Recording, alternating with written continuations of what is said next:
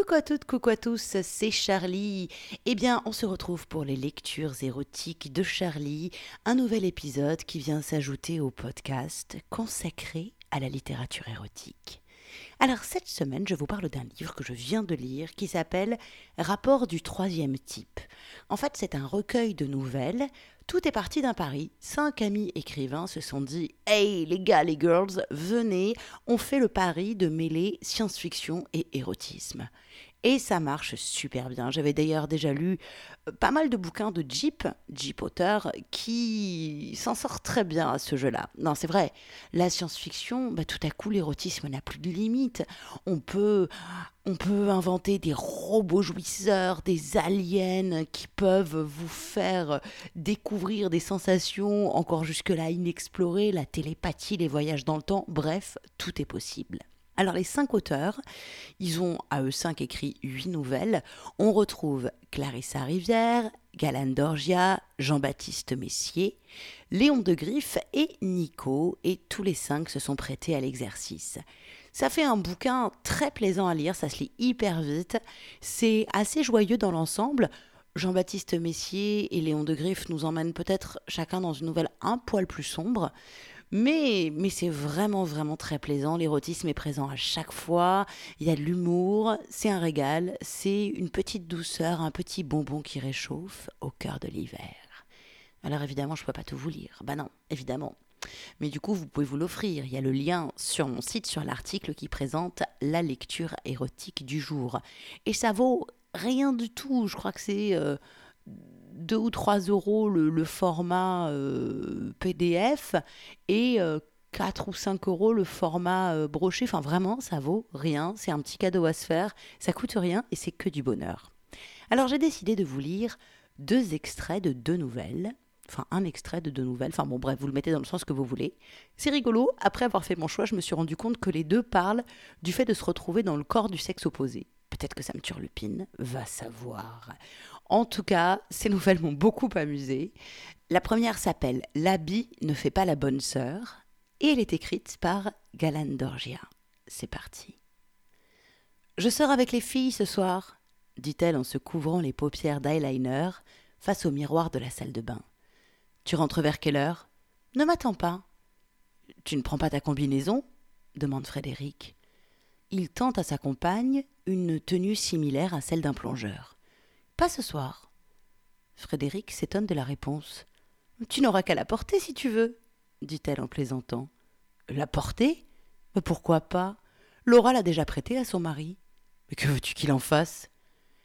Cela faisait un moment qu'il avait envie d'essayer la combinaison de sa femme, et tu ne devineras jamais ce qu'il s'est passé.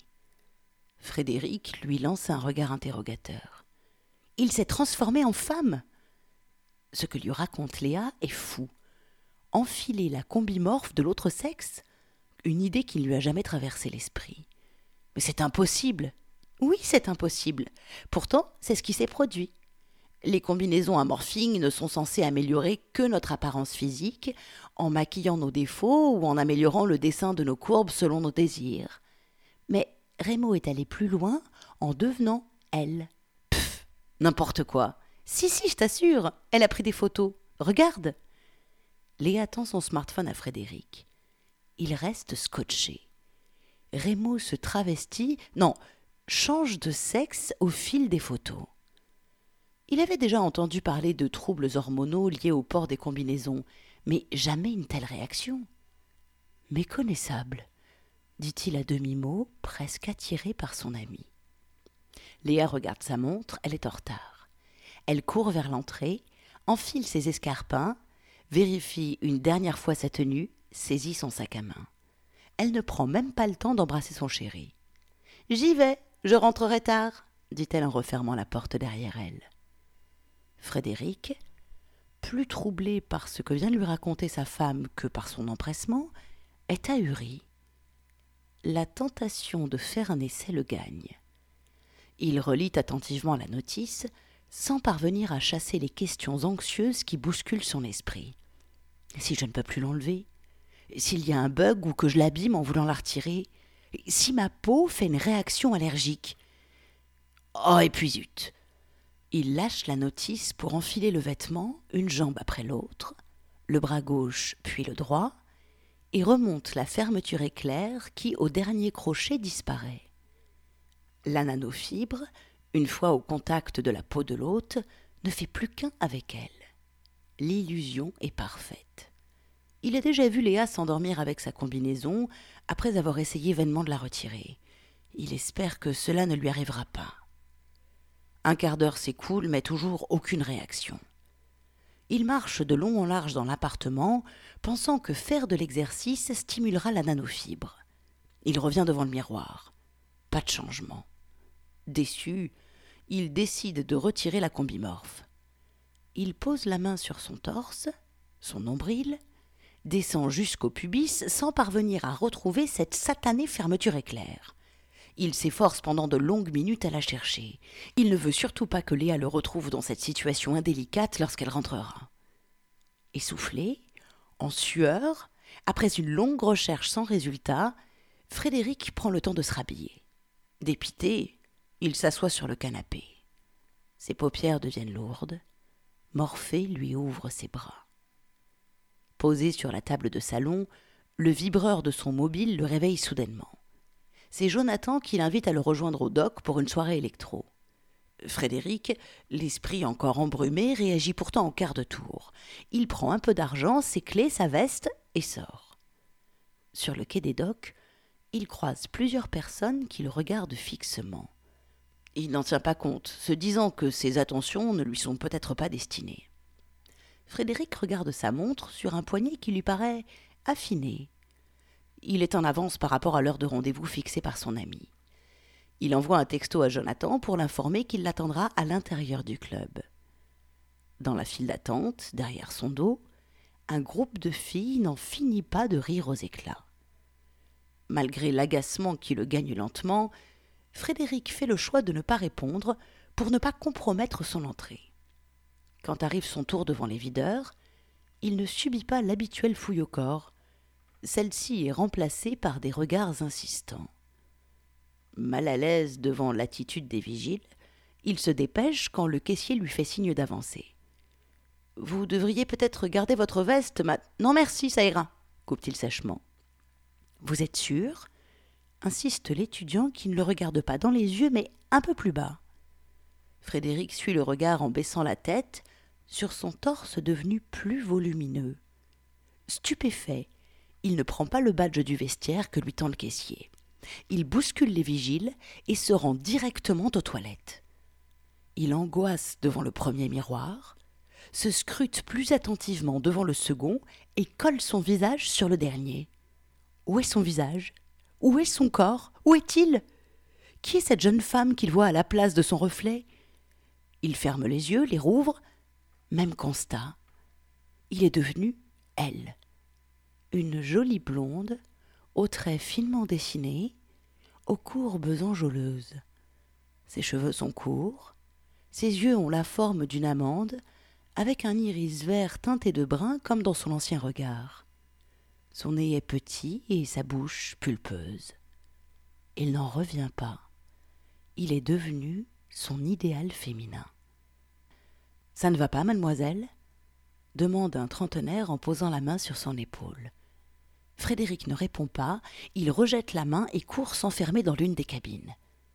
Il ne sait pas comment réagir, il est tour à tour angoissé, excité. Il cherche la fermeture éclair de cette foutue combinaison. Il pince sa nouvelle peau dans l'espoir de décoller le nano uniforme. Il en retire un cri de douleur. Au bord de la crise de panique, il ne parvient pas à rassembler ses esprits. Reste calme, reste calme, reprends-toi, bordel en voulant reposer son portable dans la poche de sa chemise, il entre en contact avec sa nouvelle poitrine, ronde, généreuse et sans soutien-gorge.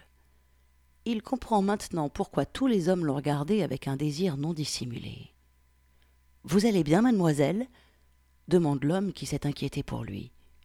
Oui, tout va bien. Laissez-moi. Je ne bougerai pas tant que vous ne serez pas sorti pour me le dire en face. Frédéric se dit qu'il est inutile d'insister. Il s'étonne que sa voix n'ait choqué ni cet homme, ni aucune autre personne dans le club. Pourtant, il ne lui semble pas que celle-ci ait changé. Voix différente ou non, cela n'a pas d'importance. Ce qui compte, c'est comment sortir de cette impasse. J'ai tout mon temps, vous savez, renchérit le bon samaritain. Moi aussi, répond Frédéric. Il compte les heures avant le retour de Léa, tout en imaginant les fantasmes les plus fous qu'il pourrait accomplir avec ce nouveau corps. Séduire les femmes, et voir lesquelles se laisseraient charmer par son audace, envoyer une photo coquine à Jonathan et lui faire regretter son retard. Quel homme n'a jamais rêvé au moins une fois d'être dans la peau de l'autre sexe, de vivre et de découvrir ce que ressent une femme? Il ouvre la porte et découvre le regard azur du bel inconnu. Il se présente à lui sous le prénom de Marc. Sans protester, Frédéric se laisse guider par sa poigne ferme qui le mène hors des toilettes. Il devrait repousser ce dragueur, mais n'en ressent ni la force ni l'envie, troublé par un cocktail d'émotions plus contradictoires les unes que les autres. Il veut se réveiller de ce cauchemar, fuir ce club, gifler Jonathan, le maudire, maudire la combinaison, le récit de sa femme, l'idée de Rémo, mais il désire également connaître tout le potentiel de son nouveau corps. Marc est un grand brun, au regard bleu hypnotique. Il se rapproche de lui, le serre contre sa taille et commence à danser bassin contre bassin. Frédéric s'étonne de ne pas être indifférent au charme de son cavalier. Le tempo devient plus sensuel. Marc connaît ce morceau, pense-t-il.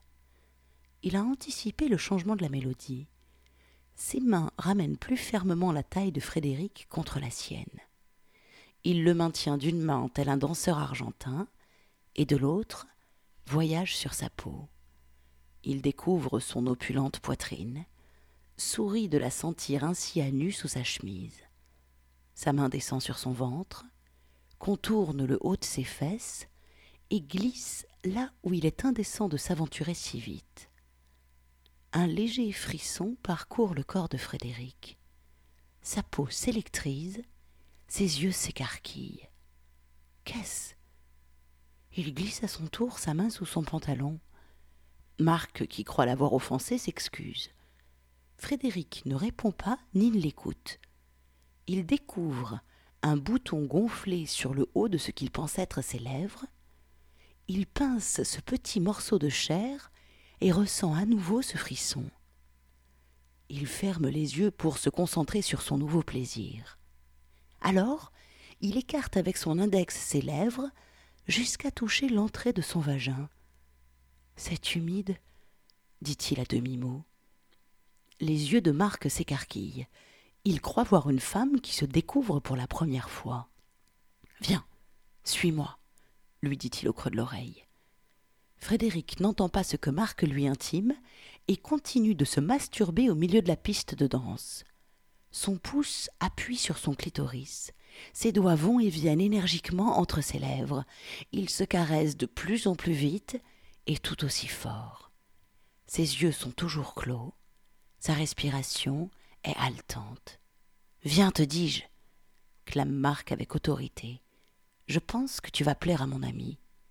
Non, laisse, laisse-moi.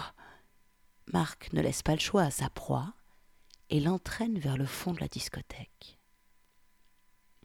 Voilà, c'était le premier extrait, un extrait de la nouvelle de Galandorgia. L'habit ne fait pas la bonne sœur. Alors, comment ça va se terminer? Ben, Je vous laisse le découvrir. Pour ça, vous avez juste à vous offrir le livre Rapport du troisième type. Allez, un autre petit extrait. Cette fois-ci, c'est une nouvelle écrite par Léon de Griffe qui s'appelle L'homme qui les voulait tout à genoux. Je n'avais pas eu l'honneur de le connaître jusque ce jour. L'homme. L'homme. Celui dont personne ne parle, mais qui se devine derrière chaque discussion furtive, chaque non-dit. L'homme des tabous. Dans mon service, nous sommes cinq femmes.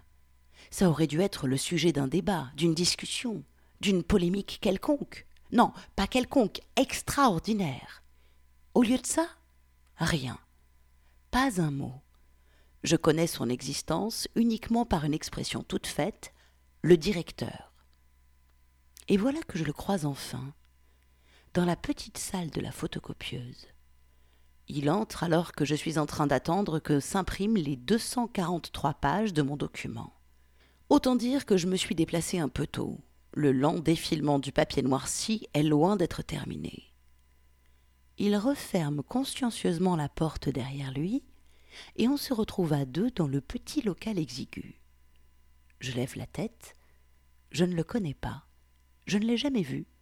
Je ne saurai que plus tard qu'il s'agit du directeur. Il doit avoir la cinquantaine. Il est en costume parfaitement taillé, sur un gabarit qui s'entretient.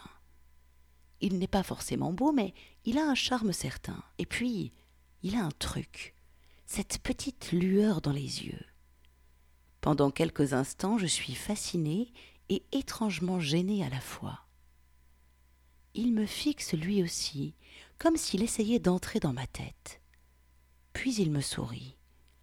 J'ai la vilaine impression qu'il a réussi, qu'il m'a dépouillé de mes pensées, de quelque chose.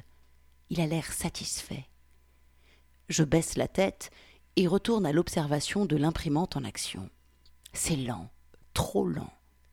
Je n'ose plus le regarder. Je crois que lui ne se gêne pas. D'ordinaire, je suis la première à m'insurger devant ce comportement. Les mecs reluquent, les femmes détournent le regard. Les hommes traquent, les filles fuient. Et c'est exactement ce que je fais à ce moment-là. Je fuis son regard. Même aujourd'hui, en 2042, rien n'a changé. Je sens qu'il m'observe sans bouger. C'est détestable et déstabilisant. Je ne sais plus où me mettre. J'ai presque les larmes aux yeux quand je découvre que le document n'est imprimé qu'à moitié. Chaque feuille qui se pose sur les précédentes est un supplice de plus. J'hésite alors à laisser tout en plan et revenir plus tard. C'est à cet instant que je le sens tout contre moi, presque à me toucher. Je sursaute quand il me murmure. Je les lèvres. Je suis tétanisée. Qu'est-ce que. Quoi? Je dois lever la tête. Je dois lui dire que c'est indécent. Je dois lui souffler ma colère.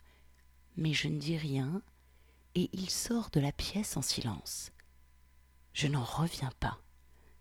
Est-il venu uniquement pour me souffler son désir lubrique à l'oreille? Pour me narguer de ses relents de mal puissants? Je le déteste. Je suffoque de peur et de dégoût. Une larme coule sur ma joue tandis que j'attends la fin du document. Je n'en parle à personne. Je n'aurais pas su quoi dire. C'est terrible, mais j'ai l'impression que c'est un peu le credo ici.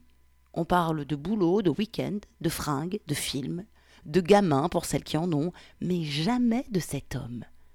D'ailleurs, à ce moment-là, je ne sais toujours pas qu'il s'agit du directeur. Je le saurai demain, lors de mon entretien de carrière. Ça fait un an que je suis ici. J'adore mon boulot et j'y suis plutôt douée. J'attends beaucoup de cette entrevue. Je crois par contre que jamais je ne me serais attendue à ce qui allait venir. Je me suis habillée très chic, très classe. La robe cintrée me va bien. Elle met en valeur mes formes et gomme mes défauts. Je fais les dernières vérifications dans la salle de bain. Je me trouve moyenne, J'aime mon visage et ma petite poitrine bien ferme, mais je n'aime pas mon cul trop plat. On m'a toujours dit de jouer sur le décolleté pour faire oublier mes fesses. Je m'y refuse. Je ne supporterai pas l'idée qu'on me regarde pour autre chose que mon rôle dans l'entreprise. Et mes lèvres sont sexy. C'est vrai. Il a raison, le vieux con. Je me rends dans le bureau de mon chef de service. Il est occupé au téléphone. Je patiente devant la porte, un carnet et un stylo à la main. L'idée, c'est de prendre des notes, ou du moins de faire semblant. Je n'ai jamais fait d'entretien de carrière. J'ai voulu en discuter avec les autres, mais elles ont rapidement changé de conversation. Sur le coup, j'ai mis ça sur le compte de l'habituel tabou de l'argent, un de plus. Je compte bien obtenir une augmentation pour le travail accompli. Je comprendrai plus tard que ce n'était pas l'objet de leur gêne. Mais pour le moment, j'attends. Mon chef m'aperçoit, il me fait un signe de la main et je rentre alors qu'il pose son téléphone sur son épaule. Salut Célia, comment tu vas? Bien, merci, et vous? Il hoche de la tête. Je n'ai pas le temps de te recevoir. C'est le directeur qui va le faire. Tu y vas? Je vais où? Il me voit hésiter. Le bureau du fond à l'étage au-dessus. Il t'attend. J'obéis et grimpe les marches sans réaliser. Je vais rencontrer le directeur. J'en tremble, mais je sens qu'il y a une immense opportunité pour ma carrière. Le couloir est désert. Je ne viens quasiment jamais à cet étage, je ne connais pas les lieux. Tout au bout, une porte est entr'ouverte, un trait de lumière sur mon destin. Entre, entre. J'ai à peine poussé la porte que je frémis. Il est là, l'homme de l'imprimante. Il me regarde d'un sourire affable au milieu de sa petite barbe finement taillée. Il a des reflets blancs dans les cheveux. Il a troqué son costume gris sombre pour un autre plus clair, presque bleu. Alors que je me dirige vers la chaise qu'il me désigne, mille questions envahissent mon esprit. Est-ce un hasard si je l'ai croisé la veille? Venait-il en reconnaissance? Et qu'est-ce que je fais là, putain? Je m'assois, je tremble comme une feuille. Il me sourit, je sursaute. Il a les yeux d'un prédateur. Ça y est, j'y suis. J'ai compris ce qui m'a fait si peur la veille. Il me regarde comme s'il allait me bouffer. Ce n'est pas explicite, il a un masque aimable et bienveillant, mais on sent dans les tréfonds de son regard une faim insatiable. C'est irrespirable. Mademoiselle Courtier, comment allez-vous? Il me tend une main ferme que je serre maladroitement. Le contact est froid. Je réponds de même. Bien, merci. C'est moi qui vais faire votre entretien, exceptionnellement.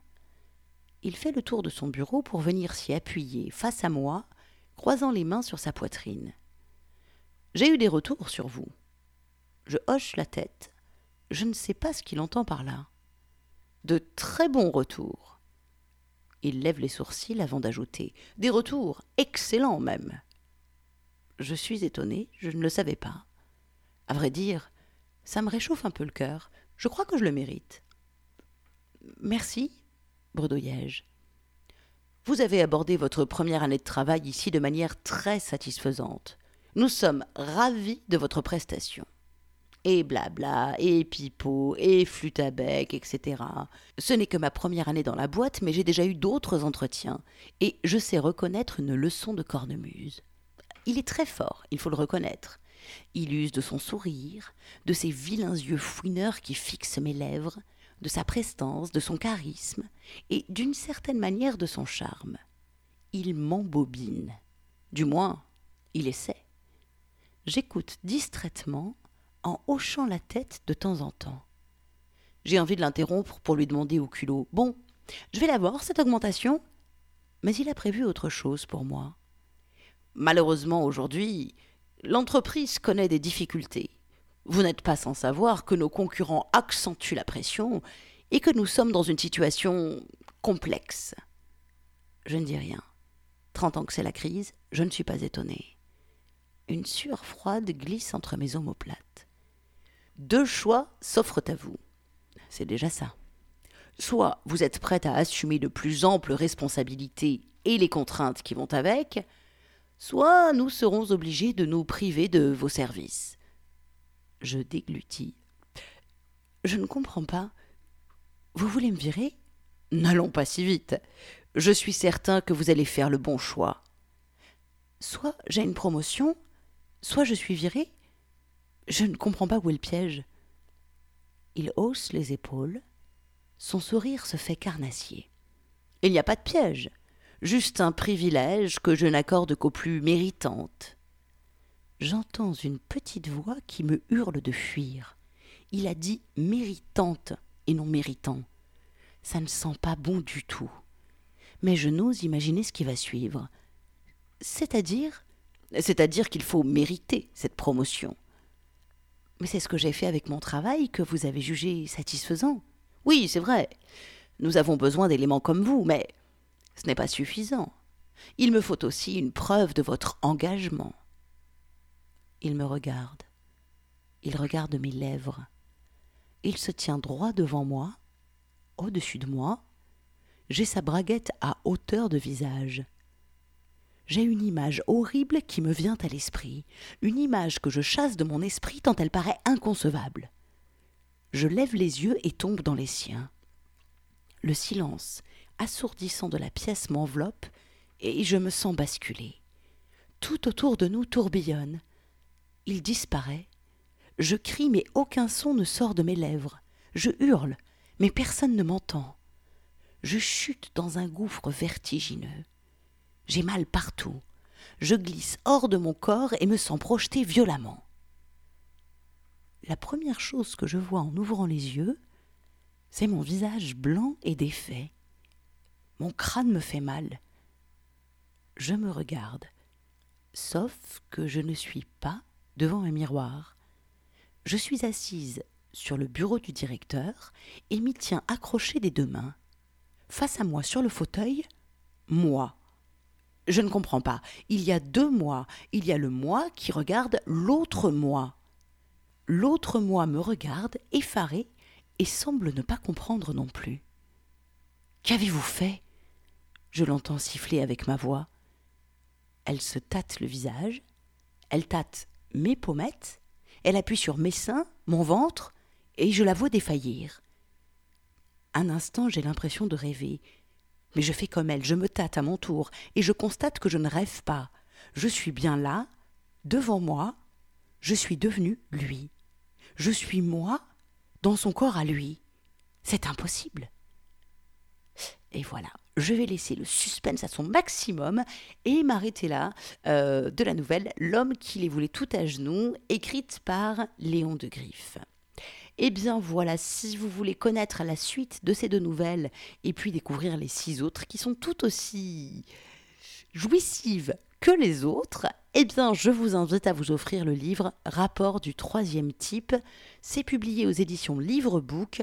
Vous retrouverez dedans Clarissa Rivière, Léon de Griffe, Galane Dorgia, Jean-Baptiste Messier et Nico, tous les cinq ont concocté des petites nouvelles aux oignons qui mêlent parfaitement érotisme et science-fiction.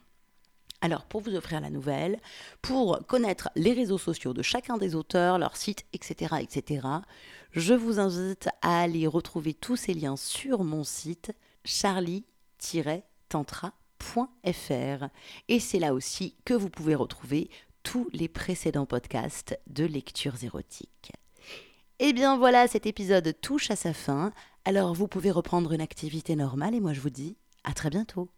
Ciao, ciao, ciao.